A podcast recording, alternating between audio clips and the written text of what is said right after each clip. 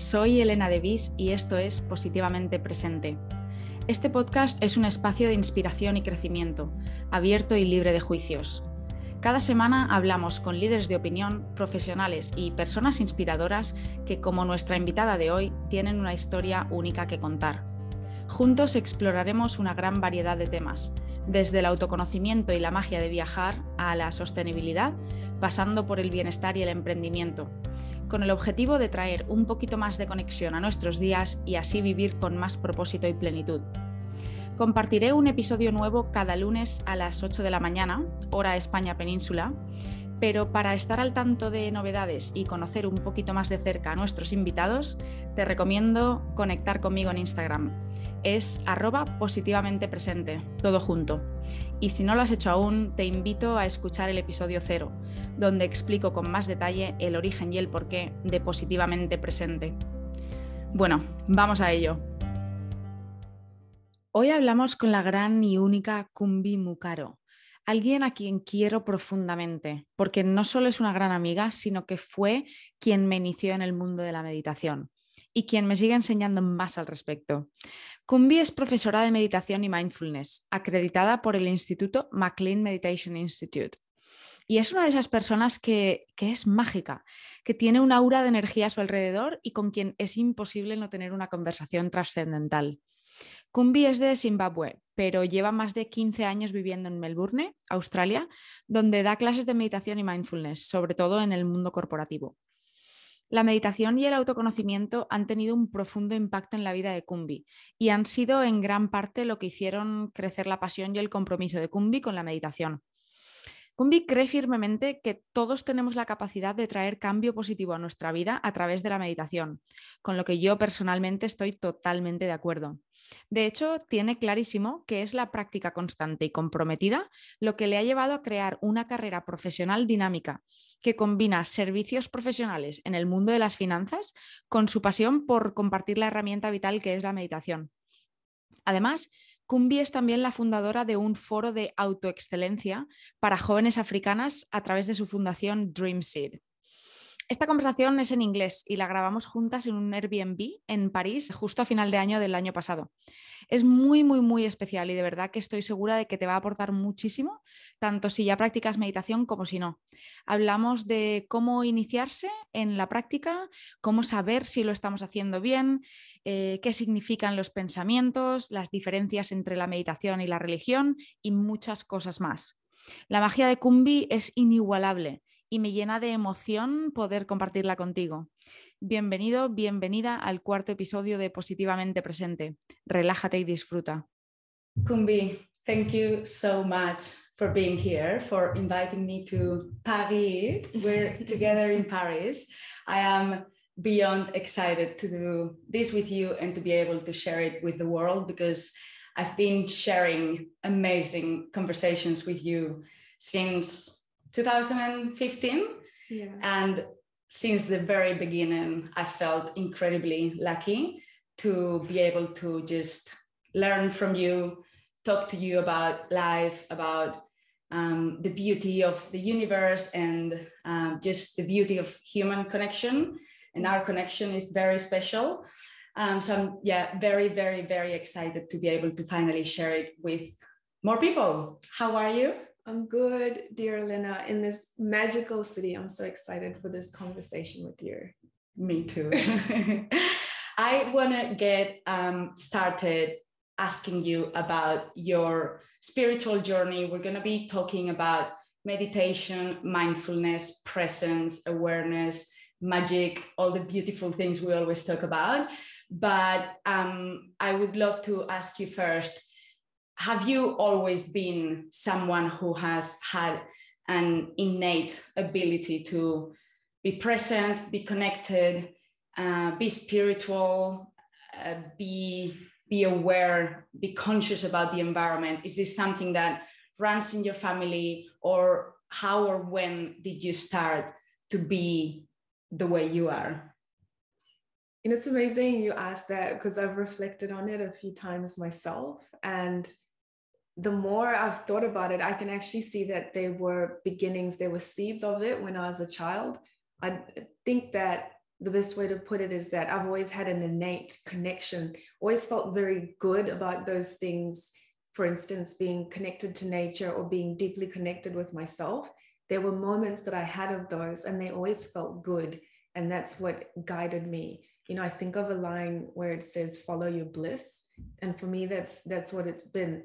The the more I've got on, it's actually getting to a place where you're intentional about those things that you notice calm you down or make you feel good but as a child, I can remember being very interested in spending time on my own. I grew up on a farm and I remember looking for like four leaf clovers and spending a whole day in this imaginary world.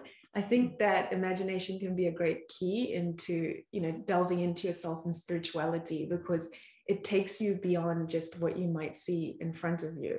And I remember being very interested in in anything that seemed mystical. I was always interested in stories about far away or, or looking into astrology. Those things always fascinated me. And I think they were just little touchstones, which as I got on later became the keys into meditation and mindfulness. And are you the meditation guru of your family, or is anyone else in your family into this? Did you learn or were um, motivated by someone in your family or was it as you say like something that just slowly but surely grew i think it's you? there you know and the more that i think about it it has always been one of the things i can recall there were many books on spirituality that were in my house mm. and that i can attribute to my father and at the same time, it was my mother who I would convince, let's go buy a book on palmistry or let's go mm-hmm. buy a book on astrology. And it was her and I that would pore through those books. And so, even though I don't remember ever having conversations with my parents where they would speak specifically about it, the tools were there. Hmm. One of the most impactful books I ever read, and I still have it to this day, was a book on feng shui. Mm-hmm. And that was my father's book and it was a book that you know really taught me about the art of meditation i didn't know it was meditation back then but it invited you to sit down and focus and visualize and at 14 i was reading wow. those kind of books Wow. Mm. So it does run in the family a little bit because I can guarantee you those books were not available in my house. my dad does not even know what feng shui means, but that's okay. He knows a lot about other things. Um, and that's that's very inspirational and amazing. I think the fact that you started to notice those things at such a young age just means that you've been on this journey forever, not necessarily practicing in the way you do today but yeah. already so aware and so conscious of you know there being something else and the yeah the, the power of connect like being in tune with you know yourself internally and i think like a, a really important place to start when we talk about mindfulness when we talk about meditation is to really understand what each of these terms mean because mm. ultimately when we practice you know there are lots of benefits to extract from the practice but i think it's it can be even more powerful if if we understand where that's coming from and the real sense of the word of the word meditation and the word mindfulness can you can you tell us a bit more about the meaning of of these words for you and in general. I don't know if there's a very precise, you know, definition of of of these words that we should all, you know, be aware yeah. of and stick to, or is it a very are they subjective terms? Well, I will give you definition and but at the same time, I almost want to say they're not necessary because you certainly don't need to know this this this explanation of what it is to experience it. I was just thinking, and this is a mindfulness technique of its own, that sometimes a, there can be a barrier naming things and that it can stop the investigation. For instance, if you're looking at a table and somebody tells you that's a table, your inquisition stops because you've labeled it, you move on, you don't think there's much more to it. But if it has no name, you can you can delve into it, you can explore it. Having said that, it is useful to know and i found giving that that explanation of meditation mindfulness can be very useful to know what direction you want to take So as far as meditation, my my understanding of it and how I would explain it is it is any practice, both ancient and modern, that aids you to, to do three things. Number one, calm the nervous system. Number two, settle the mind. And number three, to encourage you to become more engaged with the present moment and less mm-hmm. reactive. And so that really encompasses a number of practices. It, if it has those three elements, you are talking about meditation. And to go further into it, each meditation would have three ingredients. So it's I invite you, if you think about your own practice, I know you have a gorgeous practice, and anybody that's listening as well, to look at what their own idea of meditation is, or a practice that they have, or something they're thinking of, and break it down in this way that it has three elements. The first element would be an intention. In, in Sanskrit, we call it a sankalpa. That for you, there, there is actually intention to, to perform that practice, an intention to label it as a practice of meditation, and an, an intention with it as you're sitting there or as you're practicing it. It could be a walking meditation. There's the intentionality in the practice. The second is that there's a focus. Mm-hmm. And in in this i mean your non-judgmental attention focus is being placed on something and the third element is an object so that non-judgmental attention is being placed on a certain object so it might be that the object might be your breath which is the classic mindfulness meditation which is interesting i'm describing a mindfulness meditation i will describe mindfulness separately mm-hmm. separately but they can become connected but it might be your breath. It might be an awareness of your body if you're performing a walking meditation. It might be an awareness as you take a step. If you're doing a visualization meditation, it might be an object that you hold in your mind's eye. It might be a listening meditation. And so there's always an object, essentially a, a noun that you you are mm-hmm. placing your attention on. And when I talk about the non-judgmental focus it's the focus you might have say if even right now i said place your attention on your left elbow and then i changed and said then move it towards your right palm it's very gentle sweeping non effort mm-hmm. not forceful that's the sort of focus that would exist in a meditation practice and like i said the sankalpa and can I ask you a question? Because one of the things I hear a lot when I talk about meditation is people that have not yet sat down to actually meditate. Mm. They tend to say, oh, having a cold shower is my meditation, or going for a run is my meditation. Is that a thing? Like, can going for a run be a meditation, or is that a different kind of meditation practice or is that more a mindfulness practice it could be it could be a meditation again if it fits into those elements that you're you're intentionally going through a practice with it and you have a focus and you know you're placing your attention on that it can be a meditation but where we get into mindfulness the definition of mindfulness is being engaged with the present moment mm-hmm. so mindfulness if you're looking at it it really has no barriers of definition. Whereas meditation, you often look at it as a particular practice. Mindfulness is is the is the manner in which you will walk in your life, being present, being engaged. So taking a shower, taking a run can be a mindfulness practice because it's certainly happening in the present moment. And you're fully, if you're fully engaged with it, then you're being mindful, you're yeah. being aware and awake to the present moment but it could very well be a meditation, which is where you get certain meditation practices are mindfulness meditation practices because they're anchored in the present moment. Okay. A body scanning meditation, for, for example, that's a mindfulness practice. But a uh, visualization um, meditation or a gratitude practice is not necessarily a mindfulness one because you might be conjuring something that is from last week you're grateful for or yesterday that happened. It's not necessarily steeped in the present moment. Mm-hmm.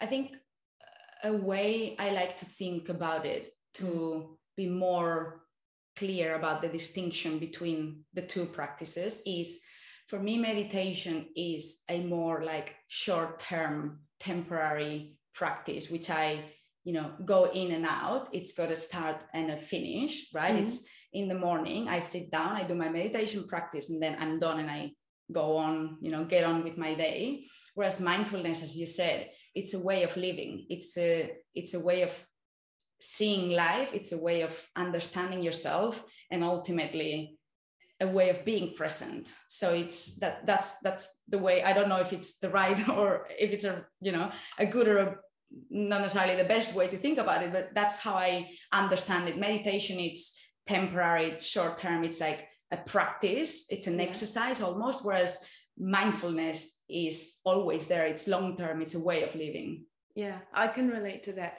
I'll um I'll say from my own experience because I certainly I have a meditation practice and I have two meditation practices per day which anchor the day beginning and end. Mm-hmm. And for me the meditation is uh, if you think of a formula 1 racing you know how you get to the you get to a station where you do the upkeep mm-hmm. that's the meditation yeah. for me and the mindfulness is out there driving but i find the the meditation is that that reboosting.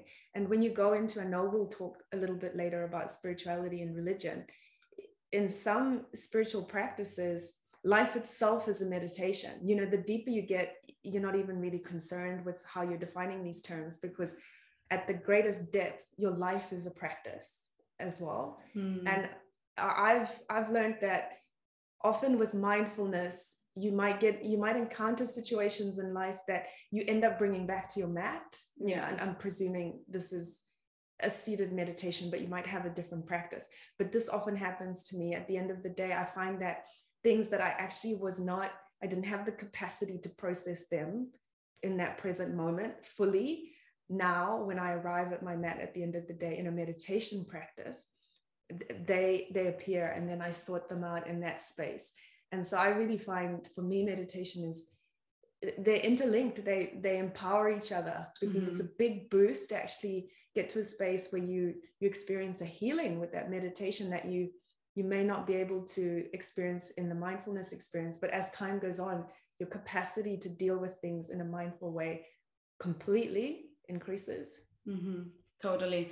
This is a really great segue into my next question. You've touched on religion and spirituality, and I know you. I know you're Catholic, and I know you you believe in a God. You're mm. you're religious in the traditional sense of the world of the word sorry whereas i myself i feel a i feel a, a bigger energy i feel like we are all connected mm-hmm. in a you know in a deeper way in a, in a way that i just cannot even put in words. I do feel a sense. I don't associate that with a god or with the traditional religious history or um, mm-hmm. or tradition.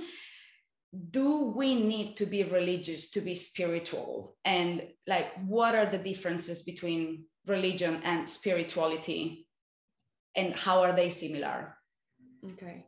When it comes to need my view is it's extremely personal for each person and i think each person really uh, puts that question to themselves and runs it through their own heart and what works for you is what works for you and because i've really discovered that the the most important aspect is appreciating that people see things differently and being able to respect that. Whereas for me spirituality and religion inform each other in the same way that mindfulness and meditation inform each other. I have that experience with both. My view is religious concepts are tools and spiritual concepts are a matter of being, that we are spiritual in essence and nature, whether we're aware of it or not, whether we are conscious of it or not, or whether we participate with it, cultivate it or not, it just is. Everything that has existence, in my view, has a spiritual um, essence. Religion in in my view is a tool it's it's like if you want if i want to call you i use a telephone it's a tool to connect that is to me how it becomes um, important in that in that aspect of your spirituality and for me i i grew up and practiced catholicism. But as my awareness of my spiritual nature increased it gave me a deeper sense of being a catholic. It gave it, it, it literally awakened the bible.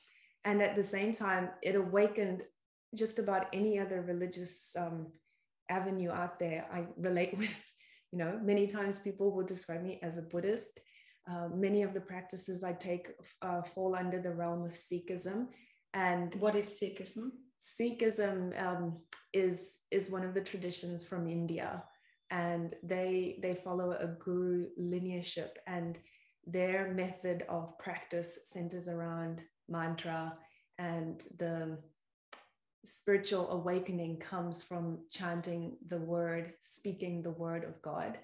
And so i i deeply resonate with mantra and uh, sort of spoken meditative practices and for me it's only made me a stronger catholic and I'll come back to something we mentioned earlier, which was naming things. Mm-hmm. And we talked about naming a table and how that can stop you. For me, I'm quite comfortable with the concept of God. It sits quite well with me. But at the same time, there are many times it's just the name is not necessary. And in that way, if you don't have a name, it, it has no boundaries. You can actually enter into these things without having the hang-ups of how you know it's been interpreted in this sphere or how it's it's it's worked in some other uh, aspect of life. So for me again that releasing labels and just coming back to it and really thinking what is it that i'm trying to connect to? Which is why when you speak of it as a greater energy it sits perfectly well with how i see it as well but can you do you believe i can tap into my spirituality fully without being religious or without considering myself religious? I believe you can. Okay. Yeah. For religion, I think that at its best, there is somebody, an individual who had an extremely um, enlightened spiritual experience and did X, Y, Z to get there, and then begins to write a manual that tells you that X, Y, Z is the way to do it. And where it goes um, it can go a, array for me is where it's like where you would present xyz as the only way of okay. getting there and that in this life you need to make sure that you do xyz and it's completely cut off of what was the reasoning that you did those things so i really believe that there's so many ways there's so many gateways to discover what you are your spiritual essence it's never going to be something that's removed from you so you could find it in any way i believe in forms of art in in any any form is an open door for me mm-hmm. that you could get there and those could become your religion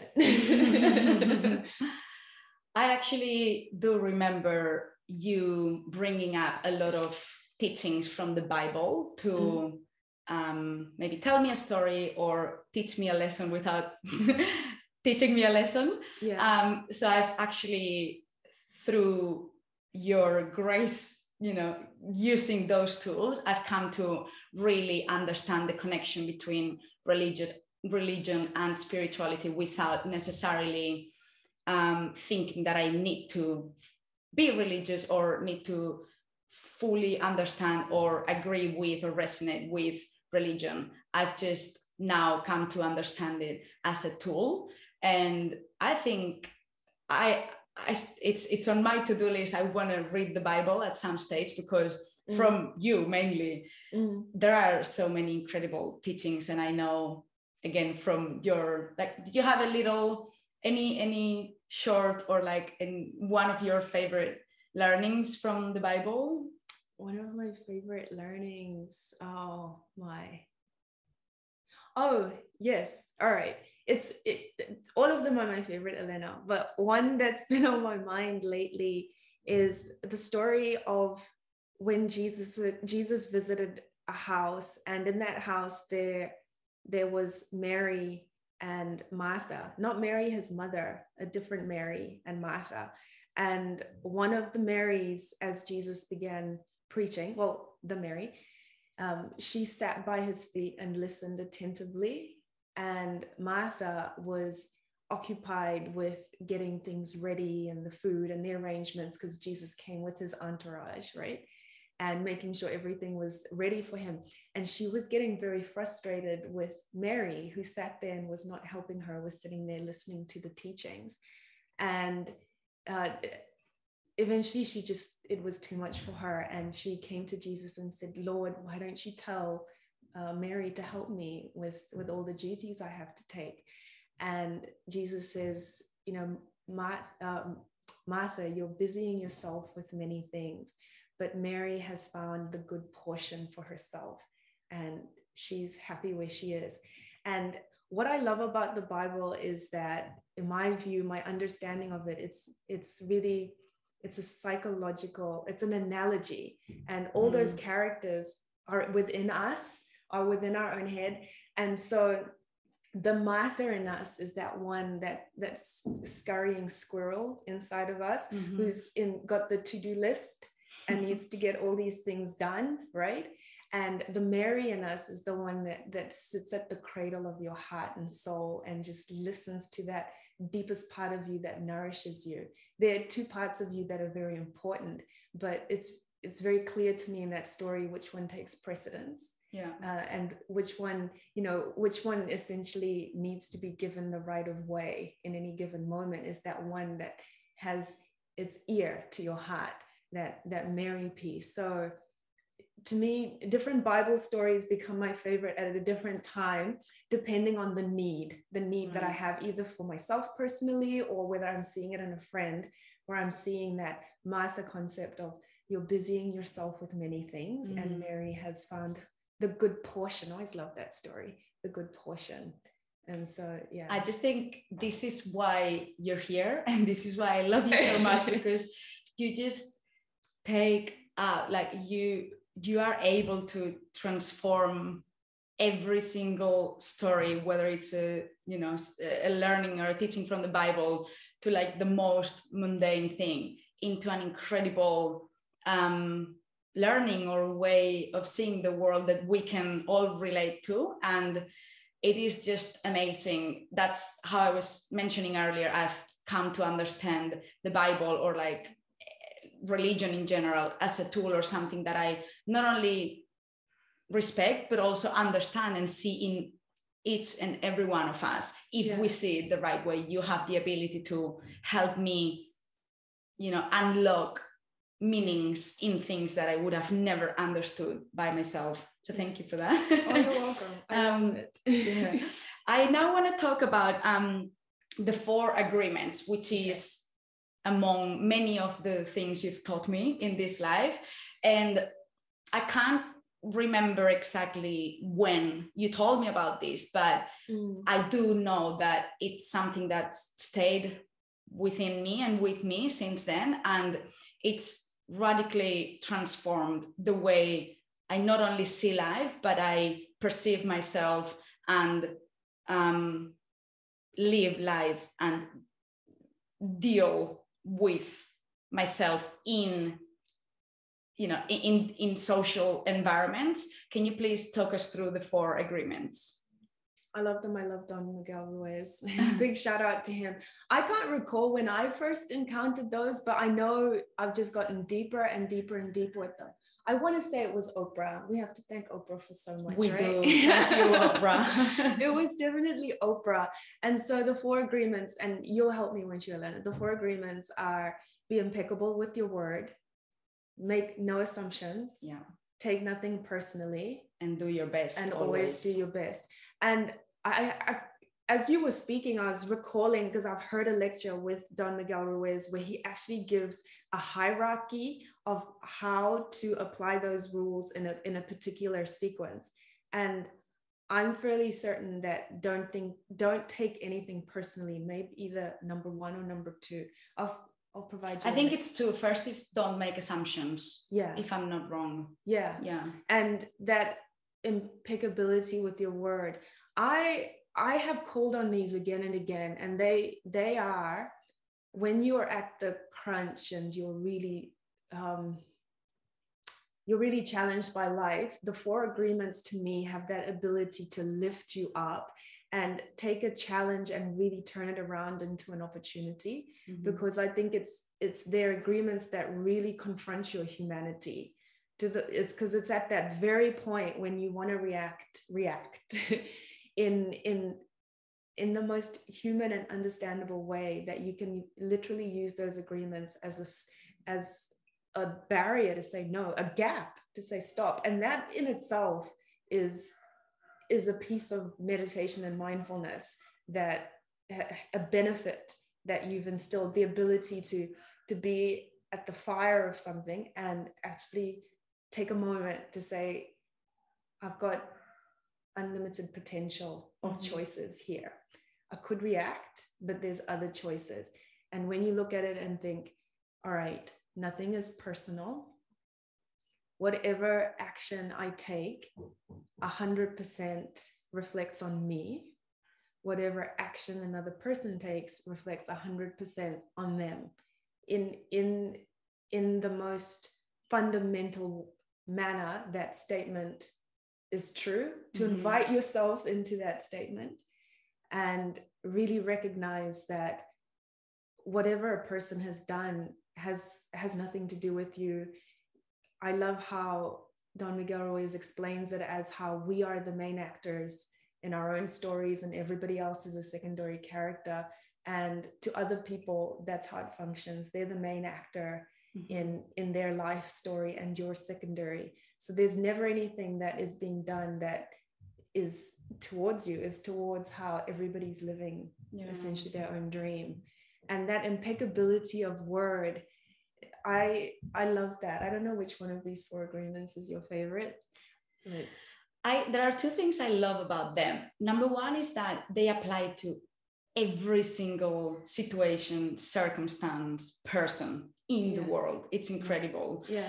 Uh, and the other thing I love about them is that um, it's they are in a way linked with radical accountability, which is something I try and practice in my life. And it's ultimately the difference between, you know, living in drama and constant, um, you know, despair versus knowing that the ability to be happy or be motivated and connected and empowered lies within ourselves, right? Like in front of uh, you know in front of any situation you can choose to be a victim or not and for example the the one i think the one that it's not necessarily my favorite but one that i didn't know before learning about the four agreements is mm. do not make assumptions i never really stopped and you know told that to myself and now say i'm you know uh, i have an encounter at work and i think I didn't perform as well as I should have. And then I go home and start thinking, oh my God, they're going to think that I'm not good enough or that, you know, someone else could be doing this better than I don't know.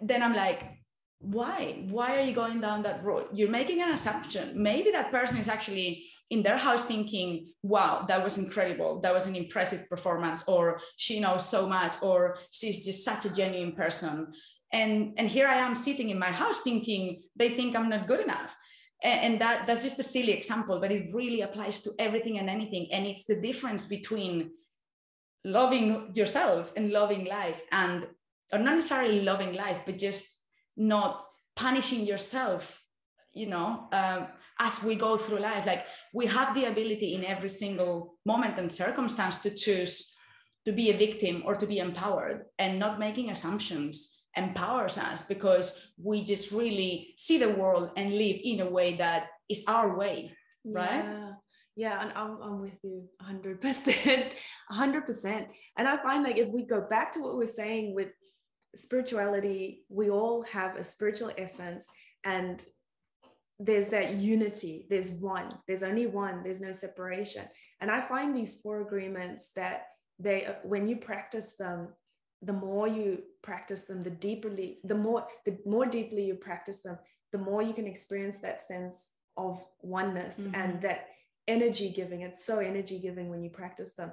And then you stop being in a space where you know you're separate separate from other people separate from this person who you're making assumptions separate from yourself because if we're all living our own dreams right that's how we get into that space of separation.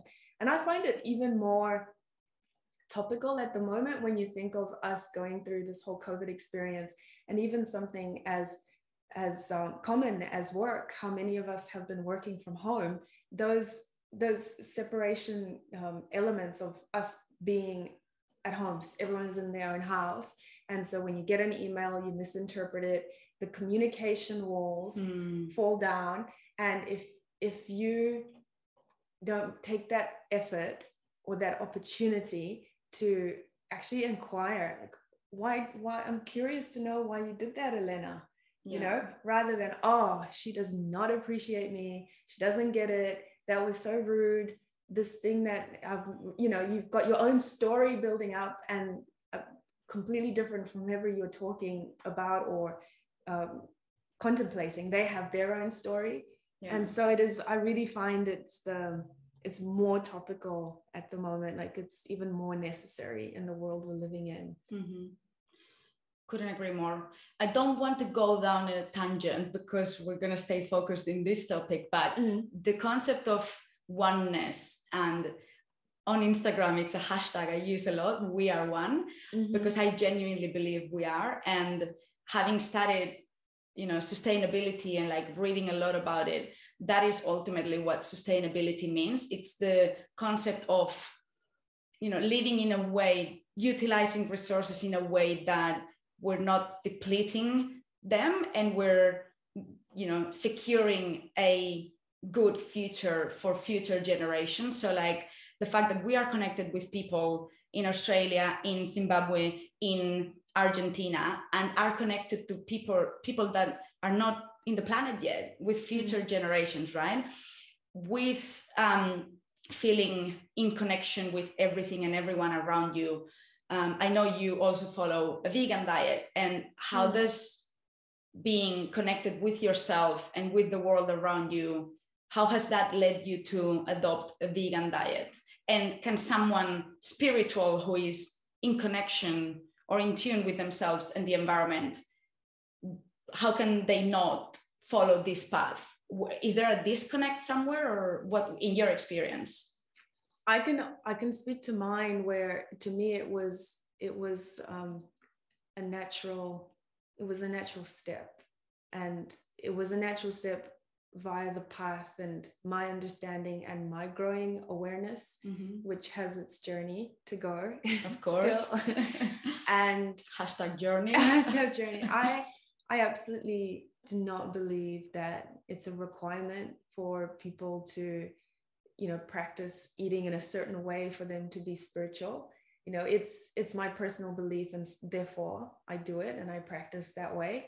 But i i've seen many kind and wonderful people that eat differently from me and many interesting variants of people mm-hmm. who do eat the same way as me and i may not have a great admiration for, for their way that they live their lives. So i really don't feel that it has to do with what um, what it is that you're ingesting. But for me it, it absolutely is. It was a very natural step.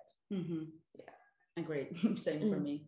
Uh, but yeah like i remember when i first when i started exploring vegetarianism and veganism, I used to be a little bit more critical about other people. I was just like, how can they not see this? And but now it's just like it's that's the world, right? It's a journey, and everyone is going through their own journey. We are vegan now, and who knows? In ten years' time, we might be feeling or, or living our life differently. So it's again, do not make assumptions. Do not be judgmental, and ultimately, like just you know do your best always when it comes to also like you know interacting with others or thinking about others. Like let's just not criticize anyone and respect everyone's journey. Yeah. One thing i know is that the c- compassion as a quality is something that exists in every human heart every single human heart.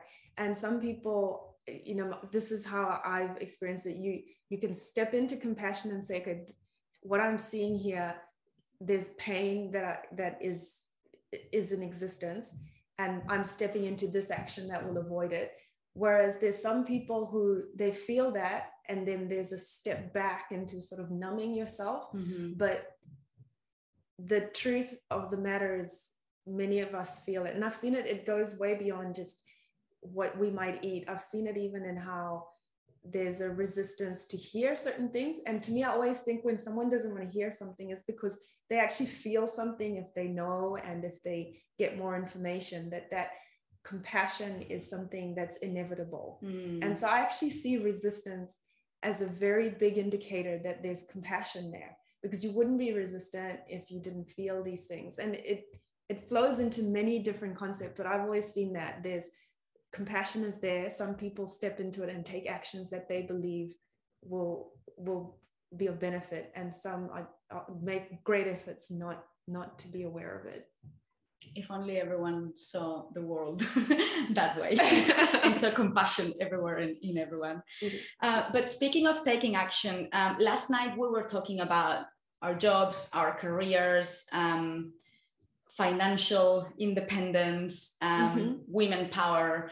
And you mentioned Warren Buffett as someone you look up to and someone that's got you know good things to teach us all from experience as well um, and a couple of the things he says are number one we are our biggest asset it's not our job it's not our house not our car not our you know bank account is ourselves and also the importance of finding our passion and following it how can meditating and living mindfully help us tap into our passion and who we really are and really maximize the asset we all are I have a personal experience that I can share with you that answers that question. One of the more, because you know, I talked to you about having always an interest in meditation and mindfulness concepts as a child. But when I got into a space which I described later in life as becoming very intentional about these practices, my doorway was through personal development. And one of the things that first gave me a sense of empowerment and and really just enlivened me was some concepts, particularly around goals. I remember learning about goals, having visualizing a goal, really setting to task, making sure you would get it. And and that was so enlivening to me. It sort of kickstarted a a desire to mentor, to Mhm. mentor younger people. I, I began a charity Dreamseed for mentoring young African girls. But at the same time as I was preparing that mentorship program and determined to make it about goals, it was high school girls who would presumably have a goal to attain a certain career. Mhm. We would mentor them with matching, say, if you wanted to be a lawyer, mentored with the lawyer. If you wanted to be an engineer, mentored with an engineer. As I was going through that preparation, I was delving more deeply into meditation and mindfulness myself. And it became very clear to me that there was something further required beyond a goal. It was, you know, how how accurate are our goals? Because it's one thing to say, um, you know, this is what I'd like to do and forge ahead with that. But I recognize that some, because I certainly experienced that at a certain stage uh, when I was growing up, some of our desires are not even truly our own.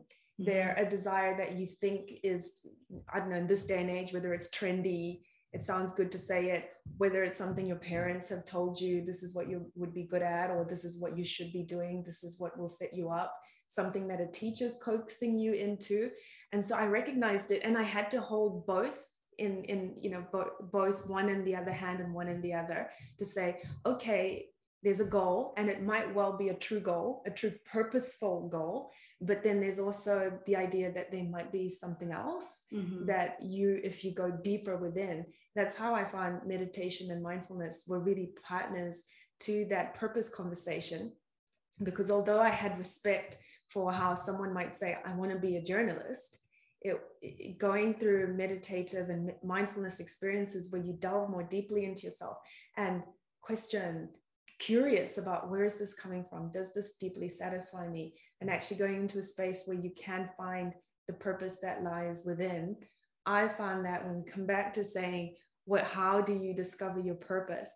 Meditation and mindfulness are so important because the the more deeply you practice them and you practicing them you get to a point you actually recognize you're practicing yourself you know which is why you really want to even not be too concerned with the definitions because the practice is you right Mhm. and you'll get into a space where you practice you know you more enough to actually say is this my true purpose Yeah. and so that asset can be you know we can change it into a compass it's facing true north It Yeah. is a hundred percent at the deepest level of you true it's yours uh, because many times it like i said may not be yours Yeah. Um, there is a meditation teacher I've been following for a while, and he's Mm. recently published a book, Knowing Where to Look. His Yeah. name is Light Watkins. yeah Um, he's on Instagram as well. And when people ask him, How do I find my purpose? He's Mm. like,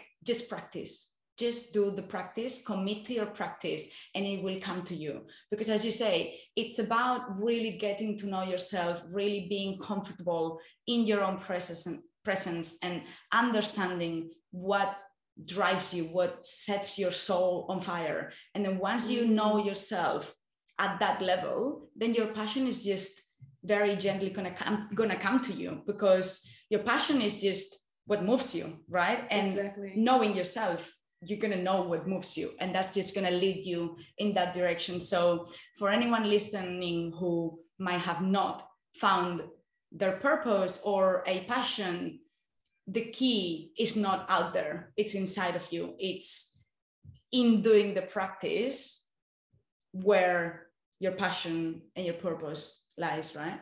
I agree. And I, speak as someone who I think it's important to mention who has many has who has many purposes or has found that as as you as you get further down the path your purpose may look like this and then it might divert Mhm. and then it might go somewhere else. Because i think one of the limitations is where someone might believe that they have a single purpose and that is the only thing this one grand purpose which perhaps there's some people that have that.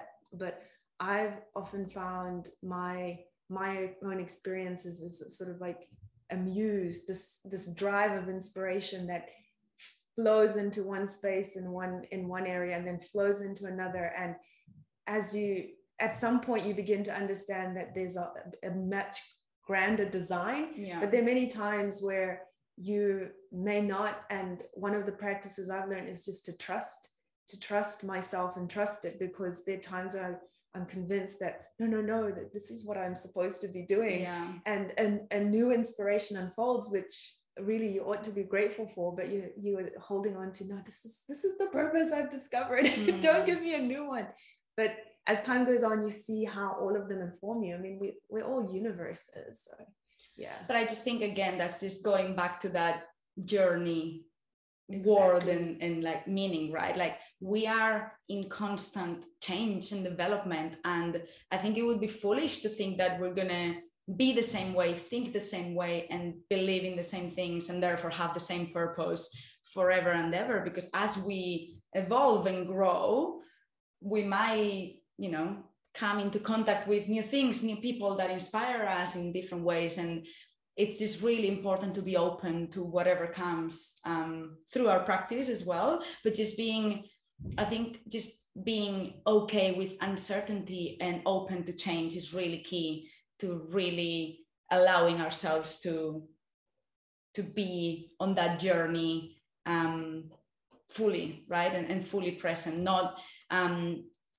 not not not being limited by one belief or purpose is being open to whatever comes our way I, I agree with you 100%. There's a Michelle Obama's book called Becoming. Mhm. Always love that, that we are all becoming. yeah You know, it's it's it's this and it's this entire journey. And even when I think today teaching meditation, I would never, of 100 years, ever, if you'd asked me a thousand things I would do in my life, put that because I didn't even know it existed. I didn't even know these concepts, these words. And so, yeah, this it's you never know. They'll be I know a lot of people ask me like oh are you guys going to stay in london forever and i'm like if you had asked me five years ago would you ever live in london i would have said absolutely not and here we are so again it's about right now my answer is like i don't know if we do it will be because we're happy there and we feel like it's our place. If we move elsewhere it's because life is taking us in that direction right? So i just just be open to whatever comes your way. So how do we know if our meditation is working? Like how do we know if we're doing it right? And what are the benefits of the practice? Like should we expect any physical changes any emotional changes? Like are we are people that have never practiced if they start practicing are they are they going to notice any very noticeable changes Mm. Good question. Good question. There's many there. I'm going to start with um, how do you know that you're doing it right? Because I have five really easy tips to give you on what to keep in mind to make sure that your meditation is the best practice it can be. Mm-hmm. The first is that thoughts are okay. Because the number one thing I hear many people talk about when they're speaking of meditation or it limits them is I think too much or they have this concept that they need to clear the slate, wipe their thoughts away to practice. And so the first thing I want to make sure that people understand is that thoughts are okay. It's the nature of the mind to think. It's it's the nature of of our system to just release thoughts. So your aim while you're meditating isn't to to stop your thinking or to wipe your mind out, but it's to command your attention so the mm-hmm. thoughts will come, but where is your attention? And that's the real practice that you hope to take into life, in that there'll be many things happening, possibility of distractions, but where's your attention? And do you have command of your own attention? The second piece. So, sorry, yeah. so when a thought comes to our mind while we're meditating, what should we do then? Thank you very much for the information, but my focus is my breath my focus is okay. i'm walking for so in each moment in, in, in every breath there's that opportunity to come back into your focus come back to your meditation and so you can be simply aware aware mm-hmm. you don't fight it it's not a resistance exercise it's it's not to malign it because the the release of thoughts themselves is a release of stress so if you look at it as that purely objective action of the mind is just releasing all the accumulation of thoughts that it's accumulated and not take ownership or identify with them because some of them may be things you've picked up on TV, things you've heard, things you're processing. It's it's the nature of the mind. Just focus on what is it that I have my attention on in this meditation practice and keep coming back to that again and again, a thousand times, mm. right? Something that works really well for me as well when I'm sitting practicing it's if a thought comes to my mind mm. it's like this is amazing i'm actually noticing a thought like i am capable of noticing the thought now i'm going to let it go i think realizing that noticing the thought is already a You're step meditating. into the right direction and being in that meditative state is a win right? Yeah. And as you get deeper you may find there's different quality of thoughts. As you get deeper into even a single practice as time goes by uh, the thoughts you might experience in the first couple of minutes of meditation may vary from those that you experience in the next 10 or 20 minutes. And there's a possibility you may get some some great inspirations. I always talk to mm-hmm. people about keeping a notebook. If you're concerned you'll have greatest idea and you may forget it before your practice is over that you can write it down when you're finished. But having that uh, sort of ambivalence about what's happening with your mind and really just saying i'm here to focus on this. If it's a focus of a light i'm focusing on the light. I'm focusing on my breath. Mm-hmm. okay so the five essentials. One so we've talked about one. okay. thoughts are okay. Number two is be kind to yourself which is very necessary because for a lot of people the practice of meditation can be about beating yourself up about i'm not doing it right or it should be this or it should be that and that kindness, the approach that you have with the meditation.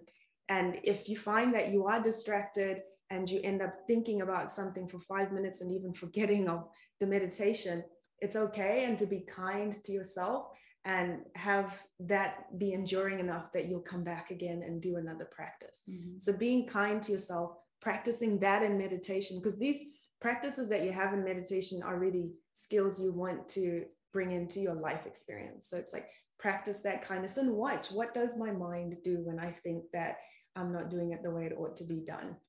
Practicing kindness. It's the second step. Be kind to yourself. Third step is don't try too hard. Okay. So we talked about our focus being non-judgmental focus that's as slight as focus on my right palm, move my focus to my left knee. It's it's not an effortful, try hard experience, and it shouldn't be a stressful experience to be in there. So many times people think that they're not doing it right. If you're doing it, it You're that's doing it enough. right. that's Yeah, enough. absolutely. Don't try too hard. And it really links into the space of saying, and which is something I'll come to when you talk about the benefits, is have no expectations. Mhm. You know, often I give an analogy of meditation as like brushing your teeth. It's a practice. You do it every day. You're not sitting there thinking, I'm going to have this amazing experience brushing my teeth today. Maybe you might, but it's something that you do knowing there's a certain benefit, but without you expecting it. So having no expectations really helps you because there may be many benefits, many things that may happen. But if you sit there with the intention of having a certain expectation, you're missing the point and you might well be disappointed. I think this is actually one of the biggest barriers for people to give meditation a second chance, right? Because they might try it once and come in with all these expectations to suddenly feel like a Buddhist monk or whatever. And it couldn't be farther away from reality, right? It's like people have idealized this practice and it's as simple as just sitting down and being there. And it's you're not gonna come out of it feeling like a monk. You're just gonna be ready for your day, and that's Yeah. it, right? You, you might. And you I might, yeah, but that shouldn't be the expectation. Exactly. I mean, I've had my practice now um, close to 10 years and maintaining that beginner's mind Mm, that I hope to be able to maintain that that first feeling every time I sit again as if it's new to me, like what's happening here, and not getting jaded about that experience is really important. And the final thing is commit. You know, this is from Star Wars: do or do not. There is no try. So this is it's it it's a very important concept when you're beginning your meditation to to tell yourself okay if i'm going to do this for 10 minutes it's helpful to know to have that that um, extent of saying it's going to be 10 minutes i'm going to commit to this no matter what happens mhm. because often it might be as you sit on the mat then you recognize oh i don't think i locked the door or that email i missed or this isn't going so well i'll try it tomorrow yeah. or I don't feel so relaxed. I'll do it when I'm relaxed. Just that ability to, to stick with it and Yeah. commit, which is again, it's another life skill. And that is very important as well. So when you speak of, I'll go back to that fourth one of having no expectations because it actually lends to your question of how do you know when things are going well? There are a multitude of benefits and they sit under physical. I mean, even if at the level of the, the brain, if you look at the brain, they've had um, you know scans where they look at long-time meditators and how their brain structure actually changes.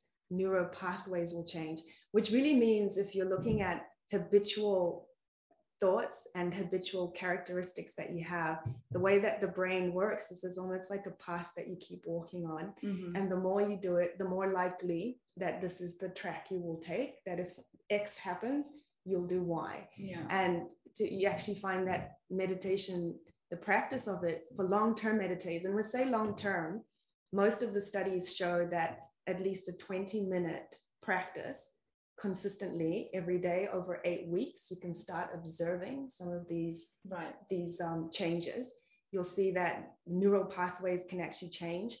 There's um, But that doesn't mean that we need to practice for 20 minutes. Something as simple as three, four minutes can also have an impact, right? Exactly. Yeah. exactly, Yeah. exactly. And if you look at it physically, the, the interaction of the amygdala, which is sort of our, the stress center of the brain, long-term meditators, you see a, a decrease in the size of the amygdala, Right. which is directly speaking to that reactionary part of the mind. Mhm. And it, it's interesting to do it like it, in the end, you want to be able to self assess what the Yeah. benefits are for yourself. There's changes that can be seen in the hippocampus, which, which uh, governs memory. And so there are studies that talk about how meditation has an impact on even diseases like Alzheimer's, improved memory, clarity. Many of us Yeah. that practice will speak about this. I feel more clearer, my mind is less foggy, I feel sharper, I feel more focused. But at a brain level, you can actually see that physically on the scans.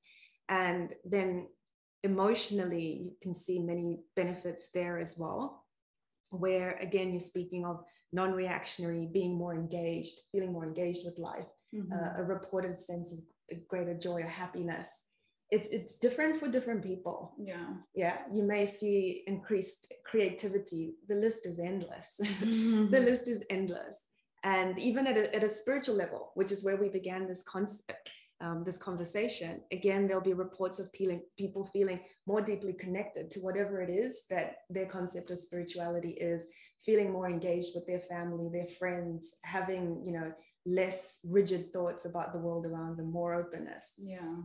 I'm interested what you've experienced with yours. Yeah, I was just gonna say for me, I feel like if I stopped doing it completely, I Mhm. would probably be more reactive and less clear about my goals or Mm. life in general. Because Mm. I've been doing it consistently for quite a while now. It's been like, you know, four years.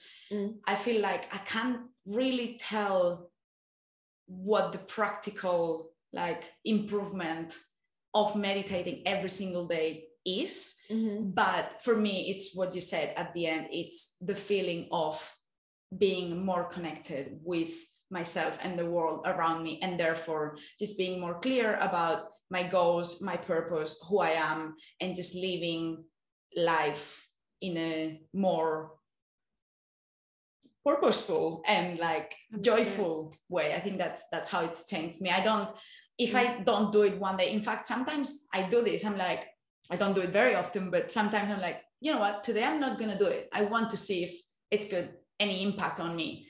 I haven't really noticed anything because one day I don't think, you know, on the big scheme of things, one day is not that much. But I do feel like if I stopped doing it, I would definitely see changes in the way I interact with people and in the way I deal with certain situations. Yeah, Yeah. yeah. Well, I think the best way to check or uh, test how we feel about this is actually practicing together. You say that your teacher tells you, you know, don't talk about it, show it. So I would love for you to show us what a five minute practice looks like. And, you know, some people might not feel confident or prepared to practice by themselves. So hopefully this can be something they can use as a tool and go back to every morning, every night, whenever they need, you know, a, a peaceful moment. So would you be so kind as to please guide us through a five minute practice? I would love to. Okay. So, Elena, what I'm thinking today from our conversation, we talked about purpose. I'm going to do a meditation that firstly begins with just relaxing the body, because relaxation is a great way to enter. And then I'll do a practice called deep inquiry, Okay. where it's essentially like dropping a penny in, in a pond and asking a question and dropping it into your consciousness and letting that sit there and that no expectation of point that we made will come into it. Not expecting any answers, just putting it out there. okay. You've got a timer there if you need it, but um, Okay. Yeah. All right. So let's okay, let's do this. So wherever you are, making sure that you're comfortable. If you need to make any adjustments, please do so. Checking that your spine is straight, that you feel grounded. And we'll start by just connecting with the breath, noticing how you're breathing without changing anything, just simply noticing. Are you breathing deeply? Is it shallow? Do you feel it? Do you feel the temperature? Without changing anything at all, Just simply noticing.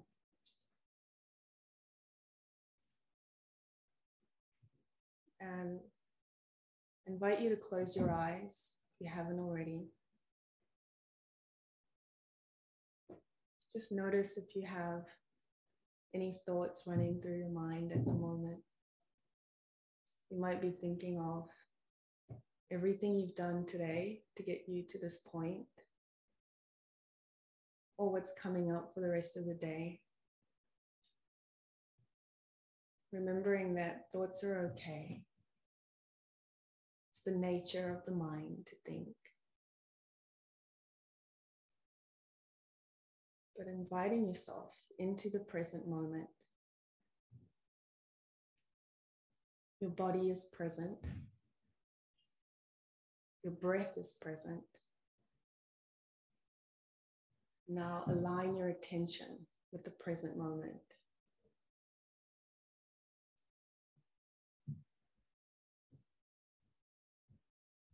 Just observing your breath as if nothing else existed. I invite you to deepen your breath. Perhaps noticing as you take a breath in, how the belly expands, the rib cage expands. As you let go, watching the contraction of the body.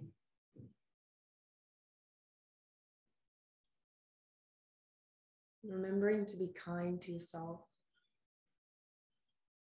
You notice any thoughts, thank you very much. And place your attention back on the breath. Distractions don't need to be distracting.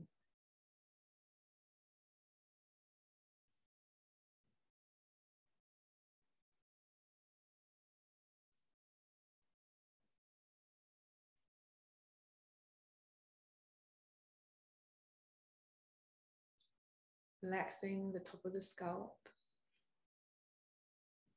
relaxing the back of the neck, relaxing the shoulders, opening the chest.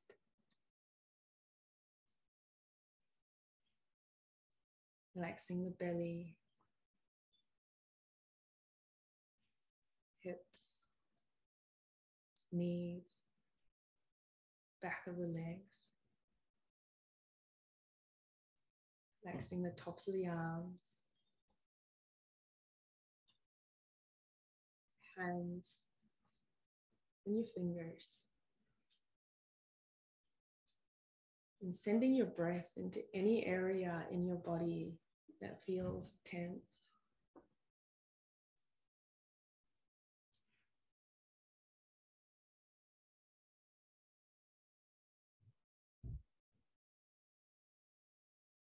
Finally, bring your attention to the center of your chest.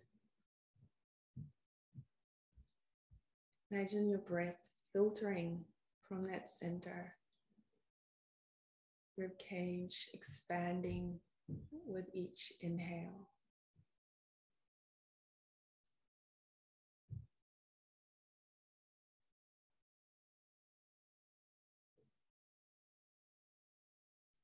We'll drop these questions into the silence.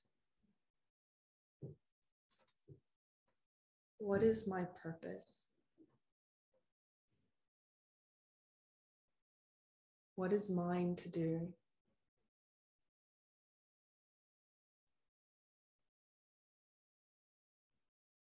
What is my purpose? What is mine to do?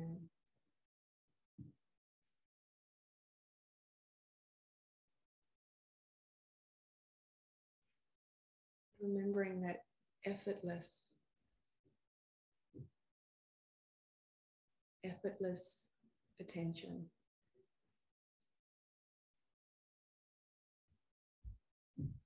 No need to force any answers.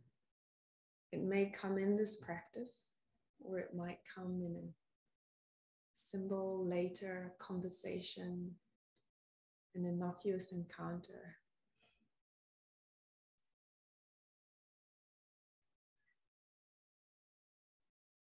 Breathing in that question What is my purpose?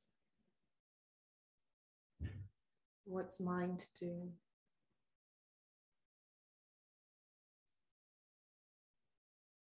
So come out of the practice, feeling each cell rejuvenated with oxygen. Come out of the practice the same kindness that we entered, gently and mindfully. Taking a few deep breaths. Coming back to the present moment. Noticing the sounds in the room. The temperature of the air, your skin. And I'll invite you to rub your hands together. Just gently coaxing yourself back. Just gently cover your eyes with your hands. And take another three deep breaths. Whenever you're ready, just coming out of it, stretching, listening to your body.